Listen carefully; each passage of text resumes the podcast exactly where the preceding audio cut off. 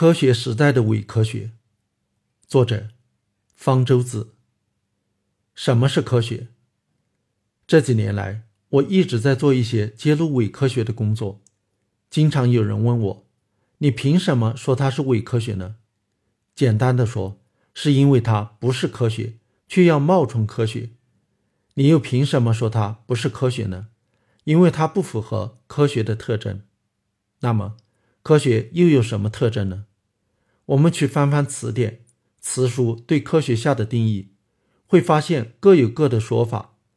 去看科学哲学著作对科学本质的讨论，不同的流派也是谁也不服谁。对科学这种异常复杂的事物，是很难下一个大家公认的简明定义的。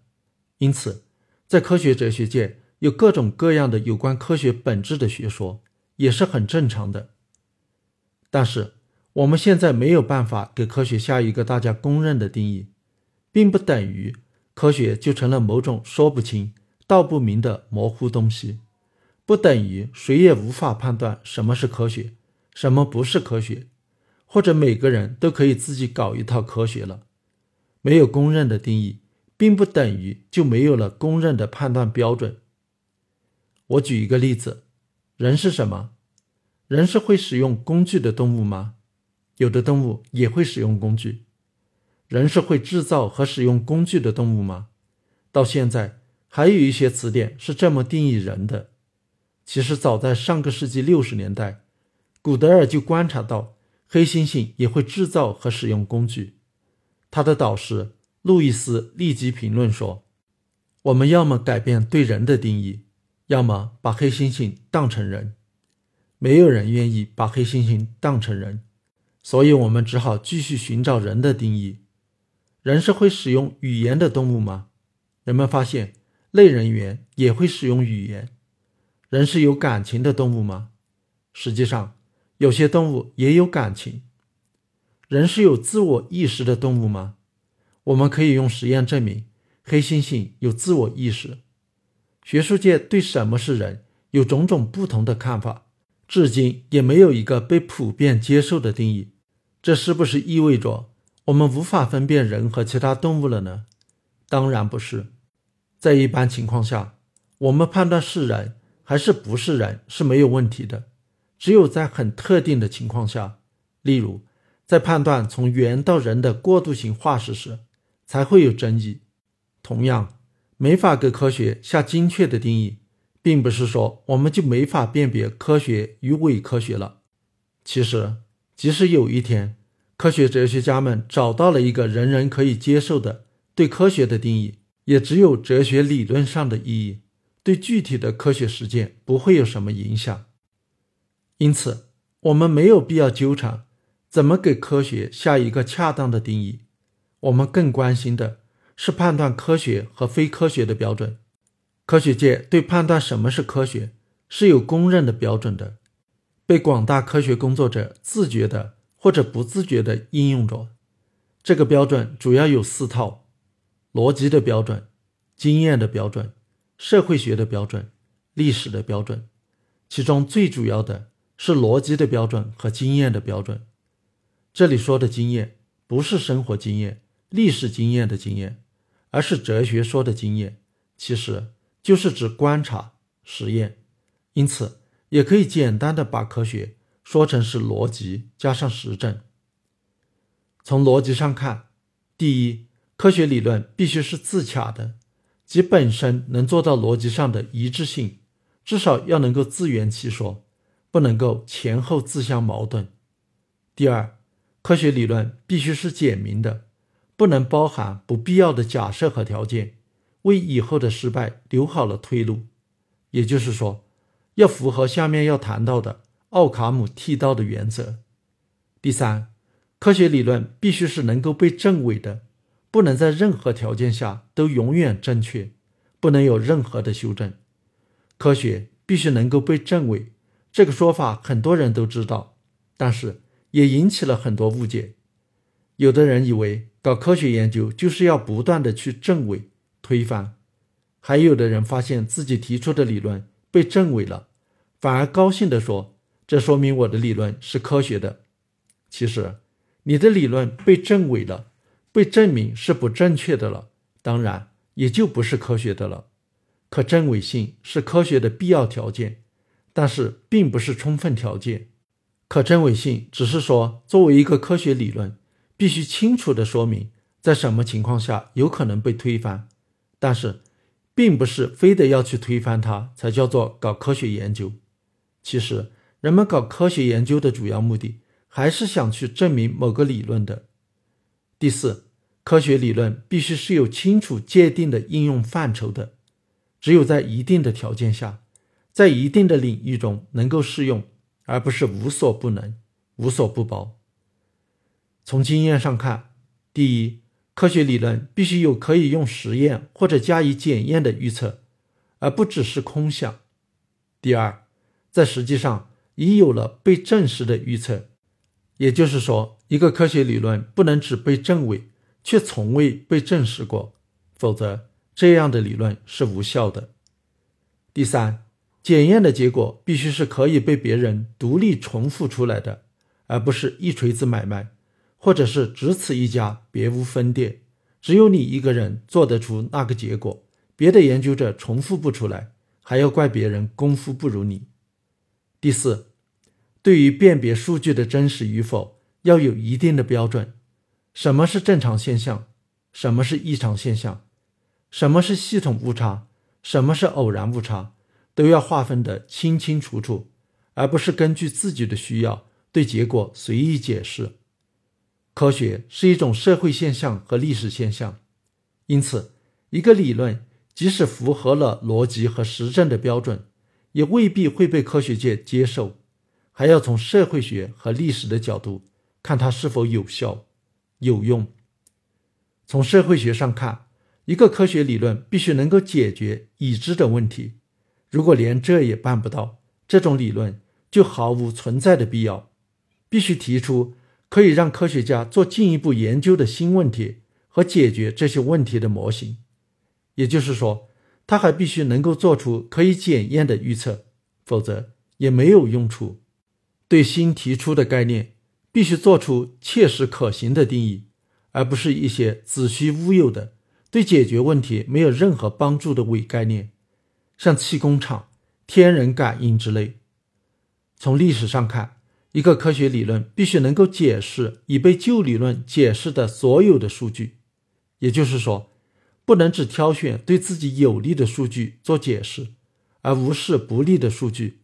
否则的话，就还不如旧理论。必须能够跟其他有效的平行理论相互兼容，而不能无视其他理论的存在，自成一统。甚至唯我独尊，要把一切科学理论全部推翻重来。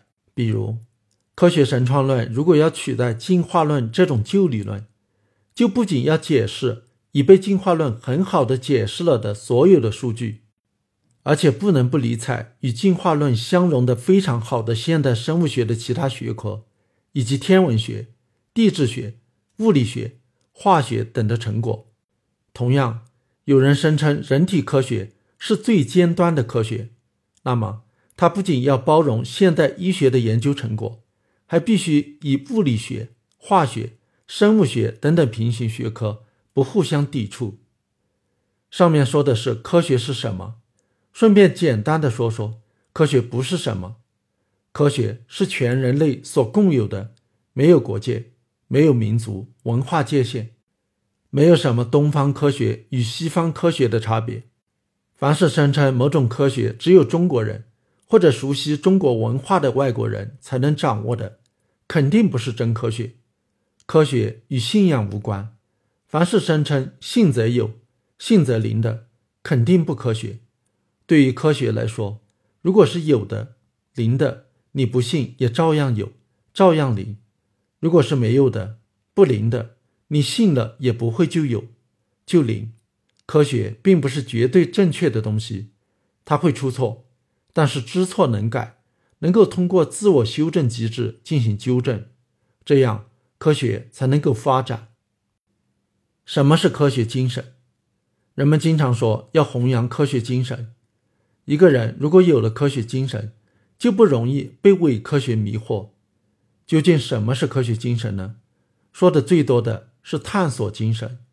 搞伪科学的人也经常标榜自己有探索精神，这个我们不去否认它，但是也不要把探索精神说的多么了不起。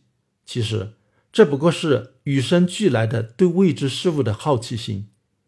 许多动物也有好奇心，为了适应环境，也很有探索精神。儿童对新事物同样很好奇，喜欢寻根问底，也很富有探索精神。因此，有人说，每一个儿童都是科学家。不过，儿童虽然热衷于探究新事物，喜欢问各种各样的问题，但是也容易轻信荒唐的解释，接受无理的答案。他们所缺乏的是科学精神的另一个方面——怀疑。怀疑意味着科学绝不相信权威，也绝不无条件的宽容。当然，不是指政治上的不宽容。而是指学术上的不宽容，很多人都把这两种宽容搞混了。很显然，做出愤世嫉俗的样子，怀疑一切是不明智的，会因为心灵闭塞而失去了探索的能力。但是如果不具有怀疑精神，就失去了分辨是非的基础。所有的观念，不管是合理还是荒唐，都可以被全盘接收，科学将成为垃圾场。伪科学人士也会说，他们很富有怀疑精神。的确，他们很有怀疑科学主流的勇气。比如说，相信神创论的人怀疑进化论，研究特异功能的人怀疑物理定律等等。反过来，我们在怀疑他们的怀疑。这两种怀疑有什么区别呢？我们将如何处理探索与怀疑这二者之间的矛盾，即避免良莠不分？全盘吸收，又避免心灵闭塞，怀疑一切呢？我们必须为科学精神增添新的内涵：实证和理性。实证并不是说有证据就可以了，而是要求有确凿的证据，被科学研究所接受的证据，必须是客观存在的，而不是主观臆想出来的，必须是符合严格控制的条件的，例如。有对照和采取双盲原则，必须是可重复、可独立验证的，还必须符合概率统计规律。只有在严格控制的条件下，用严密的方法重复、独立得到的观察和实验结果，才能算是确凿的证据。控制条件、重复性、独立性和概率统计，这些是实证的特征，是伪科学的死敌。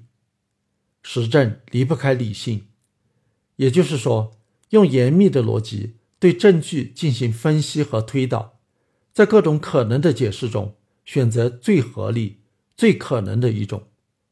在缺乏证据时，也能够排除那些不合理的、不可能的解释。探索、怀疑、实证、理性，是科学精神不可分割的四个方面。孤立地强调某一个方面。都是在为伪科学大开方便之门，或者有阻碍科学发展的危险。正是在这四面旗帜之下，科学研究不断的观察、检验，抛弃错误的观念，增添新的知识，从而持续的进步。但是，与伪科学者所宣扬的相反，科学的进步并不是推翻一切重来的大革命，而是在原有基础上的演化。科学的进步。是连贯的进步，被认为是现代科学最大的两场革命也是如此。达尔文的进化论并没有推翻了博物学、地质学的一切成果，而是保留了其中绝大部分数据和理论，但是做了重新解释。和许多人说的相反，爱因斯坦相对论其实并没有推翻牛顿力学，而是它的扩展、深化。因此。科学研究必须抱着怀疑的态度，以证据为基础，以逻辑为工具，不轻信任何新奇的说法，不轻易接受任何大胆的结论。对越是耸人听闻的主张，越要追问一声：证据何在？是否合乎逻辑？要判断证据是否确凿，通常需要具有专业的知识和训练，一般的人并不具有这种能力。但是，如果我们能够掌握科学理性思维的原则，那么即使缺乏具体分析的能力，也不容易被伪科学迷惑。在正反双方都缺乏证据的时候，理性思维的原则也有助于我们判断哪一方的观点更合理、更有可能、更应该被接受。十八世纪英国哲学家休谟在《人类理解力研究》一书中提出了理性思维的一条总原则，也被叫做休谟公理。没有任何证言足以确定一个神迹，除非该证言属于这样的情形，其虚假比他力图确立的事实更为神奇。这句话很拗口，不过通过举例并不难理解。修魔举了一个例子。如果有人告诉他看到一位死人复活，他会比较以下情形，看看哪一种可能比较大：这个人在骗人，或者受了别人的蒙骗，还是死人真的复活了？除非前者虚假的可能性低于后者，否则不应该接受他的证言。显然，这实际上是在比较正反两种可能性的大小，并拒绝可能性小的那种。这并不是断然否定可能性小的神秘事件没有发生的可能，而是说，在没有足够的证据时，我们不应该倾向于接受它。死人真正复活、自然规律不成立的可能性，远远小于一个声称看到死人复活的证言是谎言，或者证人受欺骗的可能性。因此，我们不应该相信前者是的确发生过的。同样。人体特异功能是真实的，物理定律不成立的可能性，远远小于特异功能大师是在玩骗人的把戏的可能性。中世纪英国哲学家奥卡姆的威廉曾经写下一句被称为“奥卡姆剃刀”的简短格言：“不应无必要的增加实体。”这后来也被当作科学研究和理性思维的一条原则，但是在具体应用时有多种表述。其中一种是不应该加入不必要的假设，在两种等价的结论中，应该选择简洁的、假设最少的一种。例如，有以下两种结论：一、生物经过进化而来；二、上帝创造了进化的准则，生物经过进化而来。这两种结论说明的是同一个事实，即生物经过进化而来。但是后者的假设，上帝创造了进化的准则，对说明这一事实没有任何必要，因此是个多余的假设。在科学上，应该用奥卡姆剃刀将它剃掉。奥卡姆剃刀的另一种表述方法是，在多种可能性中，应该选择最简单的那种。这并不是在否认复杂可能性的存在，而只是说，在没有证据时，应该首先接受。试验最简单的一种可能。修魔公理和奥卡姆剃刀说的都是在没有足够证据时，应该如何做出选择。最初的选择有可能是错误的，但是这必须靠证据才能够证明。那么举证的责任在谁？很简单，谁主张谁举证。比如说，如果有谁要证明外星人的确到过地球，那么。他就有责任列举正面的证据，我们要反驳他，只要验证他所提供的证据是否可靠就够了。如果这些证据都不成立，我们就可以否认这种现象的存在，没有必要为此去提供反面的证据。实际上，在法庭上也是在应用这条原则。你要指控某个人杀了人，就必须由你来出示对方杀人的证据。而不能没有根据的随便逮着一个人说他杀了人，要对方自己去找证据证明自己没有杀人。要一个人证明自己没有杀过某个人，还有可能，例如不在场证明；但是要向别人证明自己一辈子没有杀过任何人，那就是不可能的了。要举证到什么程度才会让人满意呢？这要看你提出的是什么样的主张了。平常的主张不需要太多的证据，甚至不需要什么证据，但是非常不平常的主张需要非常确凿的证据。比如说，假定我今天迟到了，我跟大家说声对不起，路上堵车了，大家也都就信了，因为堵车是常有的事，这是个很平常的说法，大家很容易接受，不会猜疑我是不是说了假话。如果我说我迟到的原因是因为遇到了车祸，这个说法就有点不寻常了，大家就会将信将疑。我可能需要出示一点证据，比如伤口，才能让大家都相信。但是，如果我说我迟到的原因是因为在路上被外星人劫持了，这就是个非常不平常的主张了。如果我不能出示非常确凿的证据，比如说录像、来自外星的礼物等等，来证明这一点，那么大家肯定要把我当成是骗子或者是疯子。再举一个科学上的例子，当达尔文提出现代进化论时，他是主张着，而且这是一个会彻底改变生物学研究的不平常的主张，因此他及其追随者罗列了无数非常确凿的证据。现在，进化论已经被生物学界所一致接受，接受进化论的人已不再是主张者。但是如果有谁要推翻进化论，他就成了主张者，而且是一个将要推翻生物学大厦的不平常的主张者。他本人有责任提出进化论不成立的种种证据，让科学界验证这些证据是否能够成立。建立在无数证据基础上的进化论绝不会因为存在某些纰漏而被推翻。更何况，反对进化论的人所指出的所谓纰漏，不过是一些谣言和谎言。